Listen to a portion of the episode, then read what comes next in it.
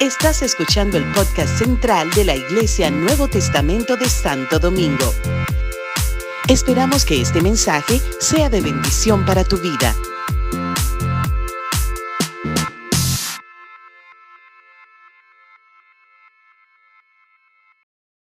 Señor, un ministro que el Señor nos ha enviado, un regalo precioso para la iglesia. Miren, un, ministro acabado, preparado. Ay, así es más bueno. Como quieres, bueno, los que están comenzando también. Pero cuando te llega gente que lo que está diciendo es, heme aquí. Quiero servir, quiero servir, quiero dar, quiero darme. Qué belleza. Y más que hablar de su currículum, prefiero hablar de su vida y de su testimonio. Un hombre de Dios, un hombre humilde, un hombre consagrado, entregado al servicio del Señor. Nos sorprende cada día. Mientras más lo tratamos, más decimos, óyeme, pero porque eso es un desprendimiento total. Quiero servir a Cristo. Pastor, aquí estoy para honrar a mi Señor, para dar mi vida, para dar mis años, para dar mi tiempo para Cristo. Ese es el testimonio vivo que tenemos al día de hoy de nuestro amado pastor Esdras Medina, que va a compartir la palabra con nosotros hoy. Muy honrado de recibirte, pastor. Muy contentos de verte. Te Amén. amamos. Gracias, sirva. Bienvenido a tu iglesia. Aleluya. Le Eso recibimos, amado, con un fuerte aplauso y oramos por él. Eso Gracias, suena lindo, Padre. gracias. Siempre que la pastora Carmen me presenta, yo miro hacia los lados, a ver, ¿a- ¿de quién está hablando? De ti, amado, de ti. Vamos a orar por él y a bendecirlo. Gracias, Padre. Gracias por esta nueva oportunidad.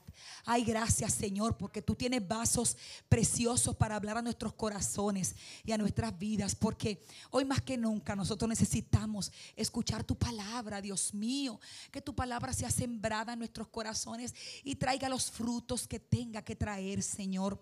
Háblanos. Usa a tu siervo con sabiduría, con unción, para transmitir tu consejo, Señor. Eso es lo que necesitamos. Oh Señor, no las vanas habladurías de este tiempo, Señor, no las huecas sutilezas y teorías y filosofías de hombres. Necesitamos tu palabra bendita, tu sabia que nos alimenta, que nos Sí, nutre, Sí, que nos hace parecernos a ti, Señor. Usa tu siervo con gracia, con sabiduría. Y aquí están nuestros corazones como terreno fértil, preparado, Señor, Gloria para que tu palabra sea sembrada. Gracias, Señor, en el nombre de Gracias. Jesús. Amén y amén. Gracias y Adelante, paz, pastor. amada pastora. Amados hermanos, Dios les bendiga. Qué gozo, qué placer estar aquí. Ah, qué honor escuchar el testimonio de la madre de nuestro hermano Ricardo. Eh, una vida bien vivida es mucho más que mil palabras o un millón de palabras. Póngale las cuantas quieras usted. Pero agradecemos eso. Mi madre también tiene 83 años de edad y pues su ánimo es muy, eh, digamos, inspirador en, en la vida cristiana. Somos hijos de pastor, de pastores, pastorearon ellos por muchos años y también nos inculcaron el Evangelio. Eso hacemos ahora, eh, dar por gracia lo que por gracia hemos recibido. Amén. Amado, quiero empezar con una nota interesante para ustedes, un regalito que nos llega desde ah, lejos. ¿Qué tan lejos puede ser? Un, un lugar lejos. ¿Hay algún mexicano aquí? ¿No? ¿Así? ¿No está hoy? Bueno, desde México llega este regalito. Escuchen, escuchen bien. Dice, hola amigo, se refiere a mí. Fíjate que desde el año pasado empecé a seguir la página de la Iglesia Nuevo Testamento. Y por lo general, los jueves escucho el estudio de la Biblia. Este jueves que pasó, me dio mucho gusto verte al final cerrar en, las- en la oración. Qué bendición tenemos por medio de la tecnología que nos permite estar juntos, unidos a la distancia, con tantos hermanos y sobre todo con quienes amamos. Dios te bendiga y guarde. ¿Qué les parece? ¿Qué les parece eso, hermano? Nos, nos llenó de gran gozo eh, recibir ese mensaje hace unos días y lo compartí con el pastor Magdiel y bueno, dijo, wow, nos están observando. Estamos llegando más allá de la esquina. Estamos llegando más allá de la ciudad. ¿verdad? Estamos en el país entero, pero también cruzamos el mar azul. Amén. Gloria a Dios. Aleluya. Bueno, yo quiero aprovechar el tiempo eh, para poder colocar en ustedes ah, unos pensamientos, unas ideas sobre, le he llamado, le he llamado lo que tienes dentro de ti. ¿Verdad? ¿Te gustaría saber qué hay dentro de ti? a veces vamos por la vida y creemos que sabemos lo que está dentro de nosotros, pero eh, en ciertas circunstancias afloran unas cosas que decimos, ¿y cómo salió eso de mí? ¿Y por dónde salió esa palabra? ¿Y de dónde me salió hacer esto o aquello? ¿Verdad? Sin embargo, puedo decirte que puedes ser quien eres de acuerdo al diseño que Dios ha hecho de ti, sin sorpresas de la vida. ¿verdad? Puedes dar aquello que Dios te ha dado, puede ser aquello que Dios te ha hecho ser sin temor a que algo diferente salga, no importa las circunstancias. Y cuando digo no importa las circunstancias, me refiero a que en el mundo hay corrupción y hay eventos y hay circunstancias que nos llevan más allá de nuestros límites, que no, no nos permiten tener una ecuanimidad, una consistencia, a veces en, en lo que creemos hemos creído o en lo que creemos ah, es un valor agregado a nuestras vidas.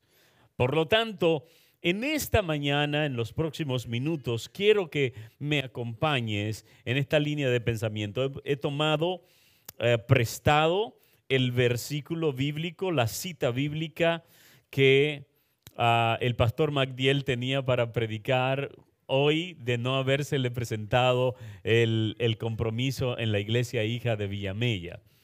Es en la, en la cita de segunda de Pedro, en la carta de Segunda de Pedro, ¿verdad? Estamos viendo el capítulo 1, los versículos 8 al 11. Si puedes buscar en tu Biblia, sería maravilloso que nos acompañes en esta lectura, ¿verdad? Vamos a leer el Segunda de Pedro, otra vez digo, capítulo 1, versículos del 8 al 11. Dice de la siguiente manera, porque si estas cosas están en vosotros y abundan, no os dejarán estar ociosos ni sin fruto en cuanto al conocimiento de nuestro Señor Jesucristo. Pero el que no tiene estas cosas, tiene la vida, la vista muy corta ¿verdad? Y a veces la vida también, ¿verdad? Por no. Muy corta, es ciego, habiendo olvidado la purificación de sus antiguos pecados, por lo cual, hermanos, tanto más procurad hacer firme vuestra vocación y elección, porque haciendo estas cosas no caeréis jamás. Y sigo diciendo, porque de esta manera os será otorgada amplia y generosa entrada en el reino eterno de nuestro Señor y Salvador Jesucristo.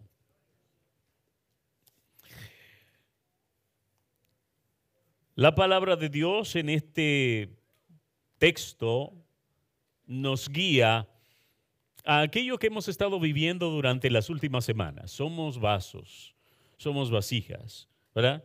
El, texto que el hermano Magdiel, eh, perdón, el hermano Máximo ah, leyó hace un momento sobre Segunda de Pedro, ¿verdad? Segunda de Corintios, quiero decir. Aquí lo tengo. Dice, tenemos este tesoro en vasijas de barro para demostrar que este extraordinario poder que obra en nuestra vida no, no viene de nosotros, sino de Dios.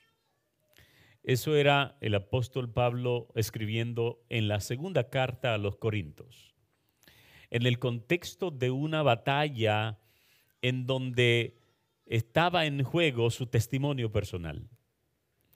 Habían una gente que habían llegado a Corinto y le habían dicho a, a los cristianos, a personas que habían pasado 18 meses con Pablo al principio, cuando Pablo visitó Corinto, ¿verdad?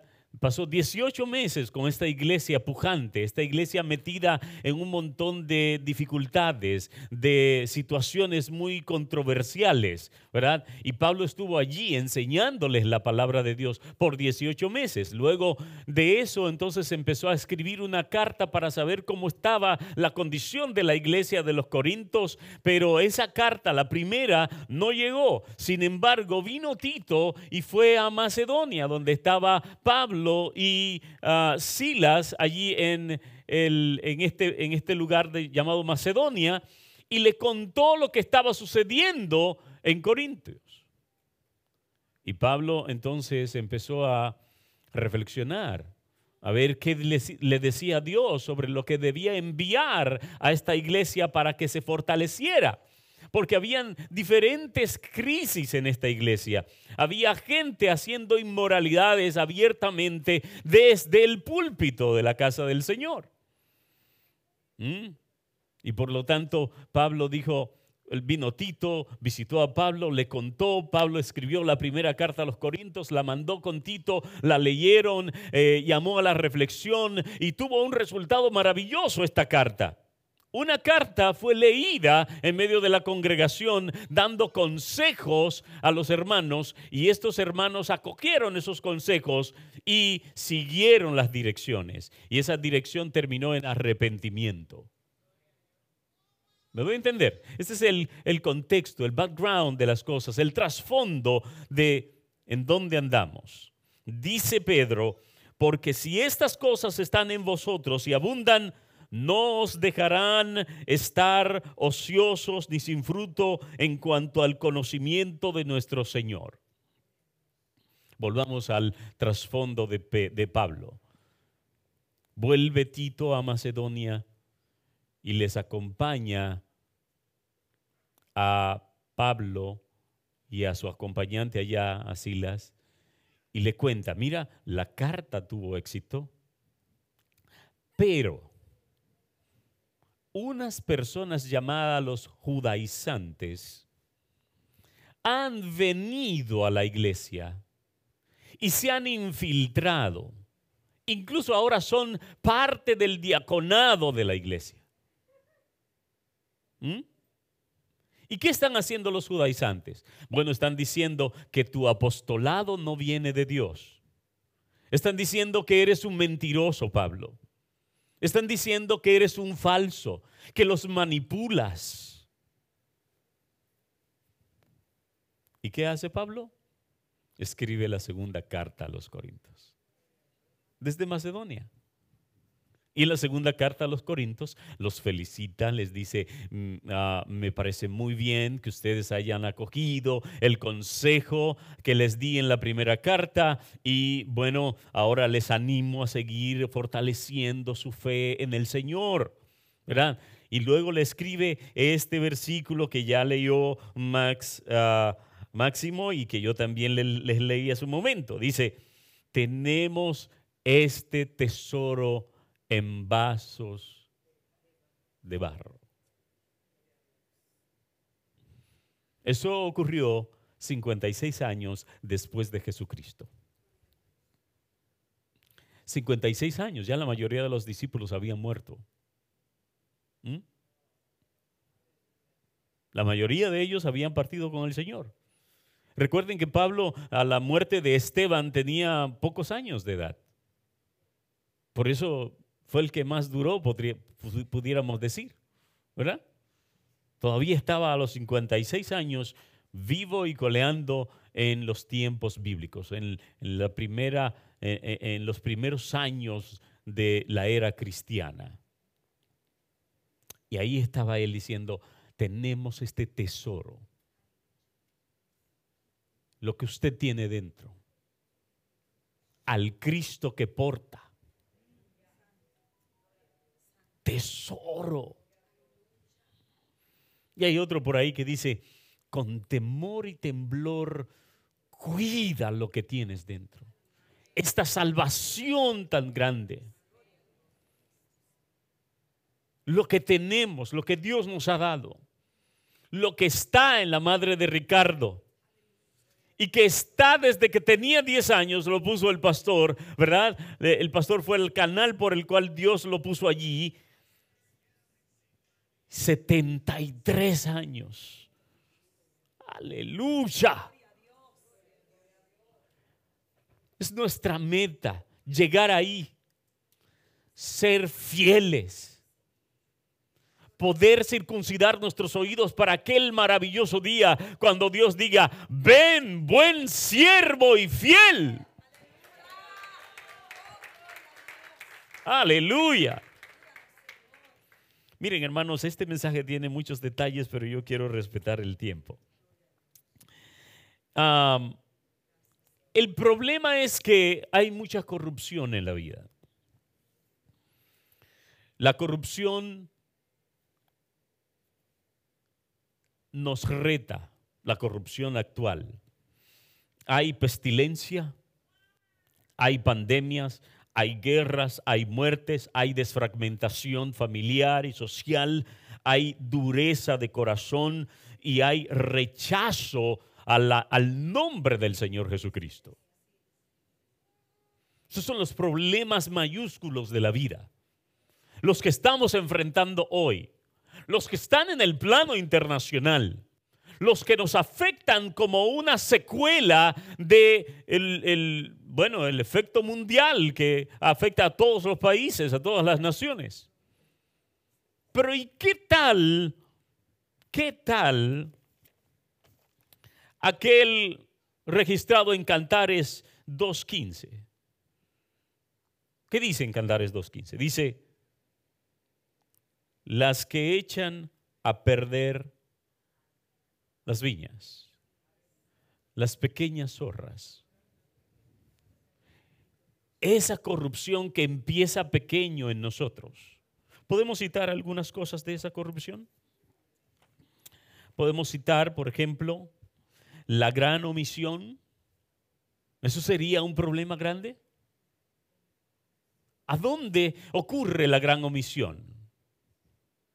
Sabemos que tenemos a Cristo dentro, sabemos que tenemos el amor del Padre dentro, sabemos que tenemos a Dios, la experiencia maravillosa de ser parte de una familia gloriosa como el Nuevo Testamento. Pero hay momentos, hay circunstancias en las que prima más el respeto al derecho ajeno de Benito, ¿verdad? Que el Evangelio que transforma. A veces cuando estamos en un autobús y de repente escuchamos la necesidad de orientación y por respeto nos quedamos callados. Me maravilló los otros días que el pastor estuvo, el pastor Magdiel estuvo ah, buscando o encontrándose con su esposa en un lugar, no, saliendo del, de, ¿cómo se llama? Ortodoncista. Y me llama por teléfono. Bueno, hablamos por teléfono cuando él está esperando el Uber. Y bueno, deja de hablar conmigo por teléfono para decirle al chofer, oye, qué preciosa vida la tuya. Qué precioso sería si conocieras a Cristo. Y empezó a predicarle ahí. Y yo, Magdiel, aquí estoy. Entonces, entonces luego dice, ah, perdóname Esdras que me olvidé de ti, predícale tú al chofer. Y me puso en altavoz para que yo le predicara al chofer. Es una cosa tremenda.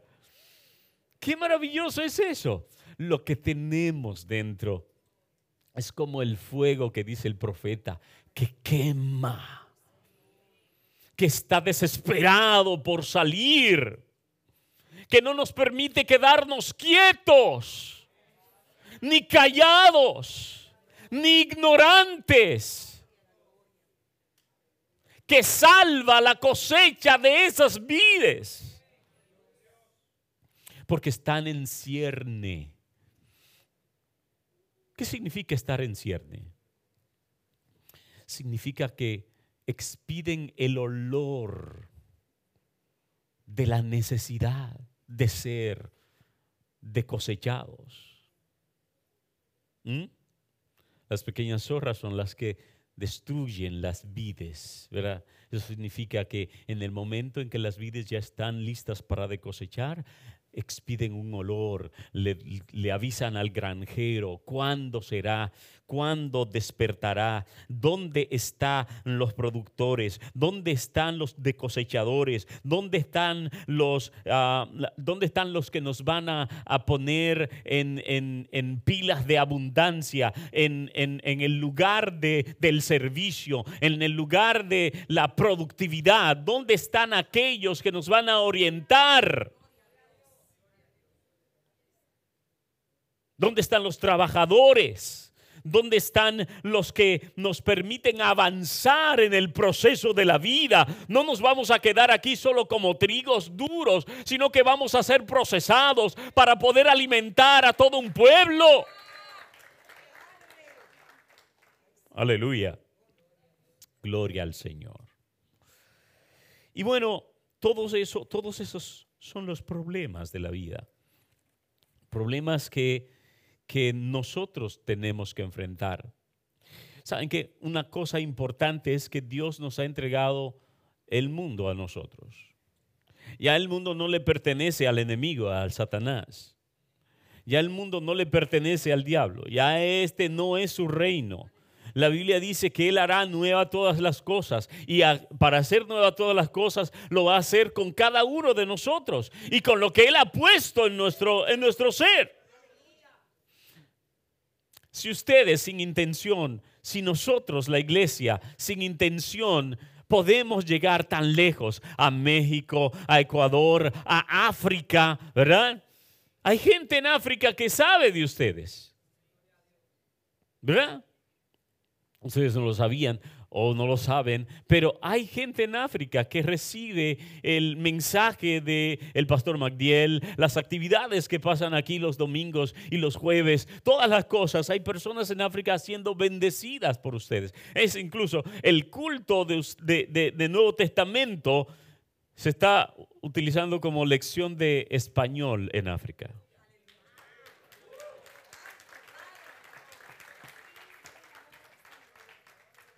Hermanos, Dios es el único que puede hacer más abundantemente de lo que pedimos y entendemos.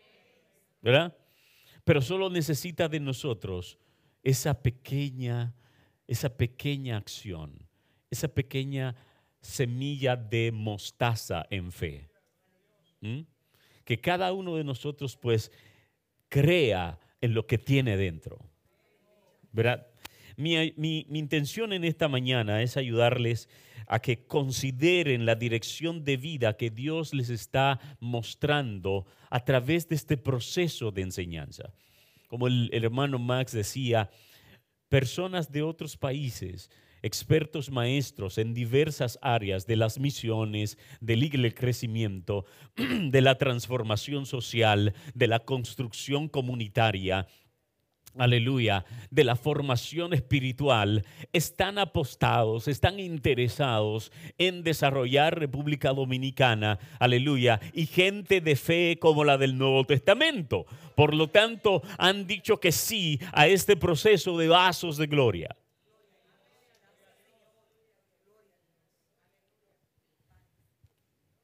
Gloria a Dios.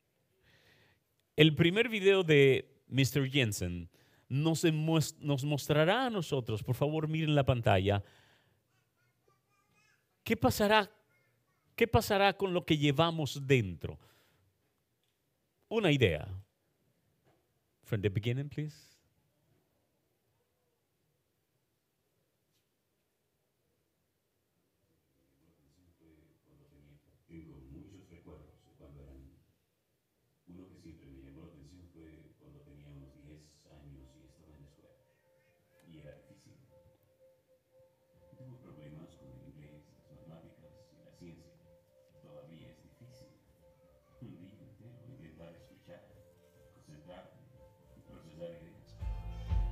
Puedo evitarlo. Y para ser honesto, simplemente me sentaba allí y luego comenzaba a hacer toques. Y los estudiantes y la clase me miraban y decían, hola, deja de hacer toques. La mayor parte del tiempo ni siquiera me daba cuenta de que lo estaba haciendo. Y luego eventualmente incluso los maestros me perseguían y me gritaban y decían, tienes que dejar de tocar. Me enviaron a la oficina principal por hacer toques. Y el director me dijo, ok, tal vez cuando regreses a clase solo intenta sentarte en tus manos. Así que lo hice. Volví a clases. ¿Y saben qué? Funcionó durante unos 5 segundos. Una vez estaba haciendo toques en clases y mi profesor, el señor Jansen, me miró y gritó y dijo, Clint, te quedarás después de clases. Y pensé para mí mismo, esto es. Ya, aquí acabó todo. Siempre he sido el tipo de persona que cree que un solo momento en el tiempo puede cambiar la vida de una persona. Y este fue uno de esos momentos para mí que nunca olvidaré. Así que estaba sentado allí con el señor Johnson en un salón de clases vacío. Pasó junto a mí y se sentó junto a su escritorio. Y dijo, Clint, ven aquí, quiero hablar contigo. Y mientras me miraba directamente a los ojos, dijo, ahora necesito que sepas algo que no estás en problemas. Pero solo tengo una pregunta que debo hacerte. Y preguntó y dijo, ¿alguna vez has pensado en tocar la batería? Y en ese momento el señor Jensen se reclinó y abrió el cajón superior de su escritorio y metió la mano. Y luego sacó mi primer par de baquetas. Y lo sostuvo en sus manos y me miró y dijo, Clint, no eres un problema. Creo que eres un baterista.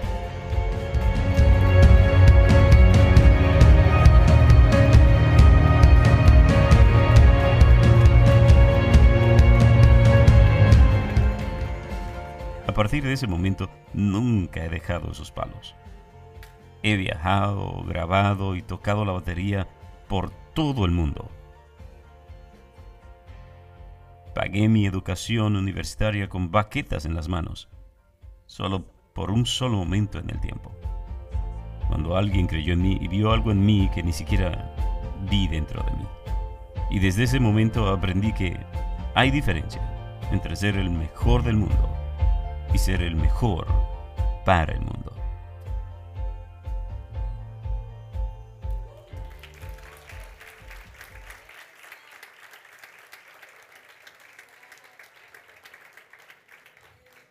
La cosa es que segunda de Pedro, o el apóstol Pedro, nos dice en el mismo versículo que estamos estudiando, que hay dos cosas que pudieran esconder tan profundamente eso que tenemos dentro,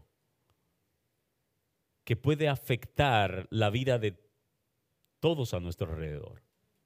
Esas dos cosas son ociosidad y esterilidad. Pastor Esdras, qué antichéveres es usted. Ya dañó el momento del video.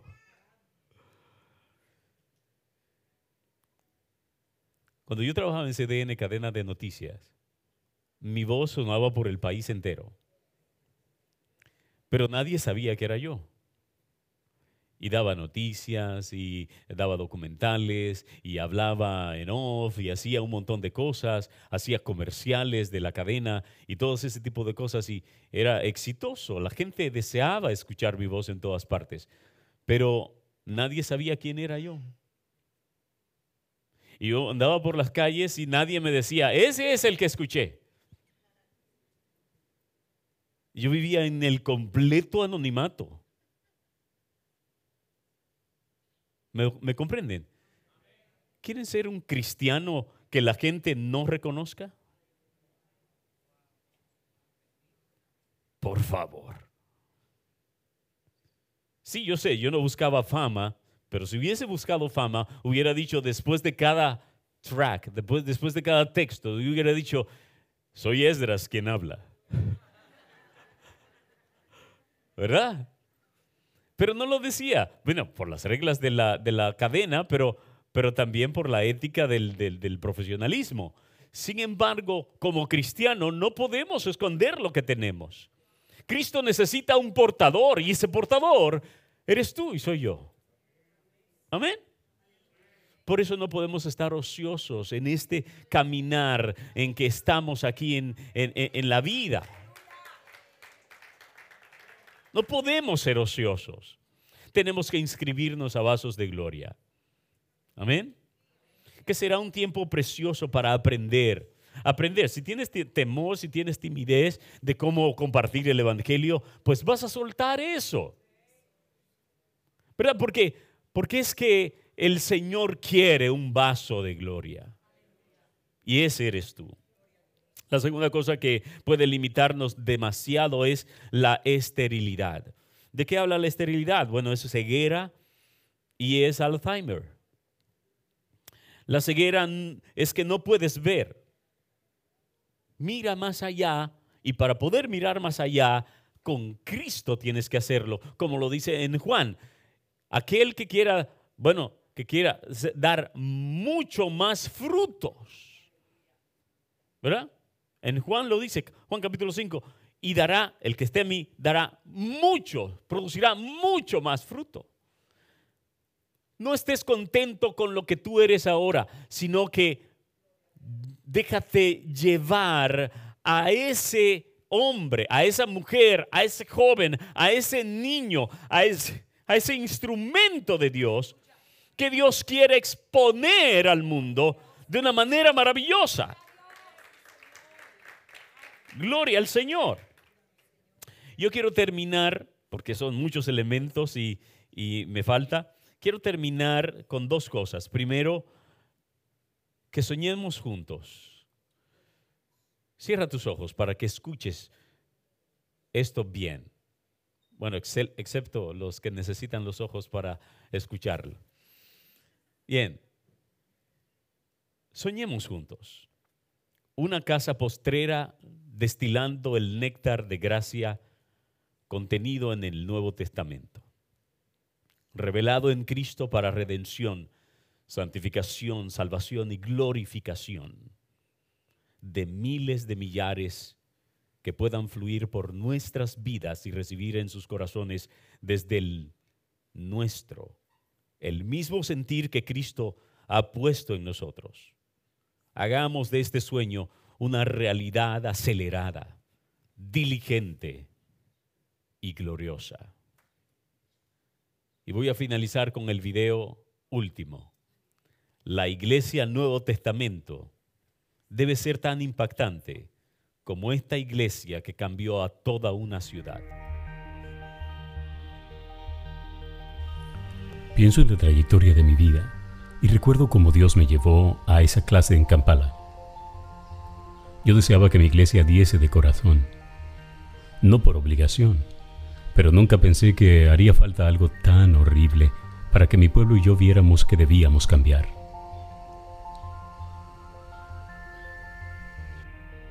En 2001, el ejército ADF ocupó mucho de Uganda Occidental y mandó a más de 80.000 supervivientes a la miseria de los campos de refugiados.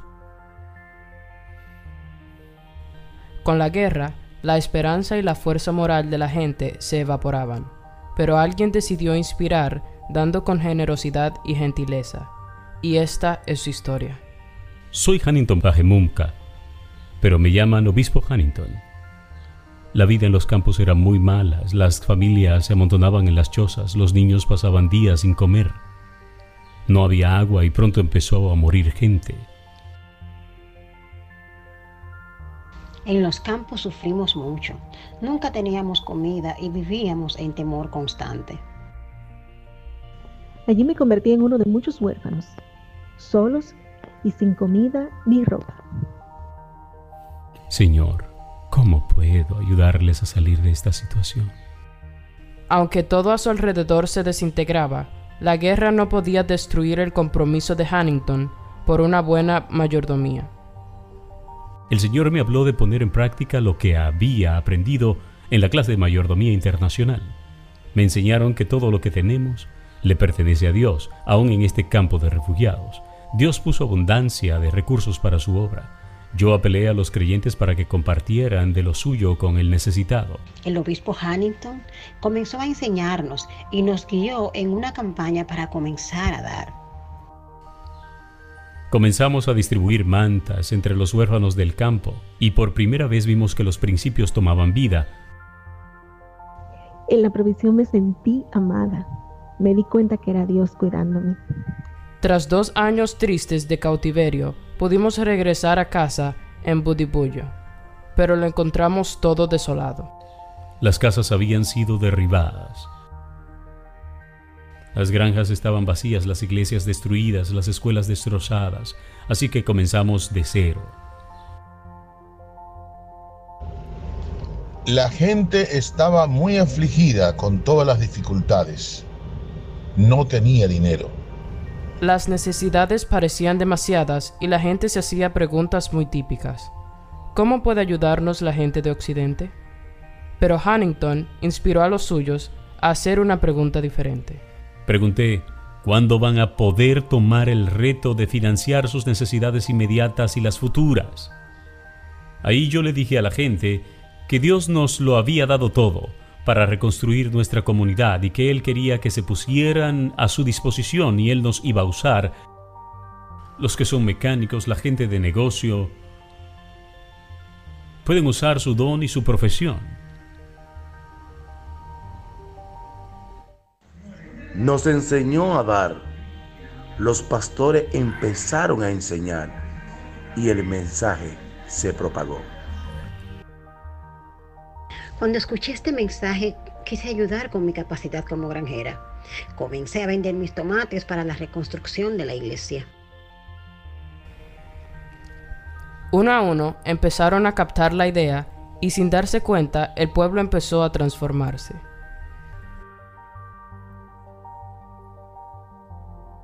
Reconstruimos nuestras iglesias, hogares y escuelas para los huérfanos y suplimos las necesidades de la gente. La gente entendió que para tener generosidad tangible hay que generar riqueza. Al usar los dones que Dios les dio y los recursos que ya tenían, se estableció un ciclo de sustentabilidad. En nuestra iglesia hay una mujer que es paralítica. Un día pedimos a la gente que trajeran sus regalos para construir una iglesia. Escuché lo que estaba pasando. Aunque estaba paralítica, yo también quería dar. Así que doné mi único apoyo para la reconstrucción de la iglesia. Y hoy la iglesia donde ella adora es de ladrillo. Eso lo vemos como un ejemplo maravilloso de un dar gentil. Antes dábamos con un sentir de obligación, pero ahora lo hacemos con gozo en nuestros corazones. Este mensaje funciona en cualquier situación y país. Sin lugar a dudas, la generosidad transforma. En una selva de guerra y destrucción, un líder pionero inspirado por la generosidad compartió la visión con su comunidad de no esperar ayuda exterior. El dar ha reemplazado la mentalidad de pobreza y se reconstruyó un pueblo entero. Pastora.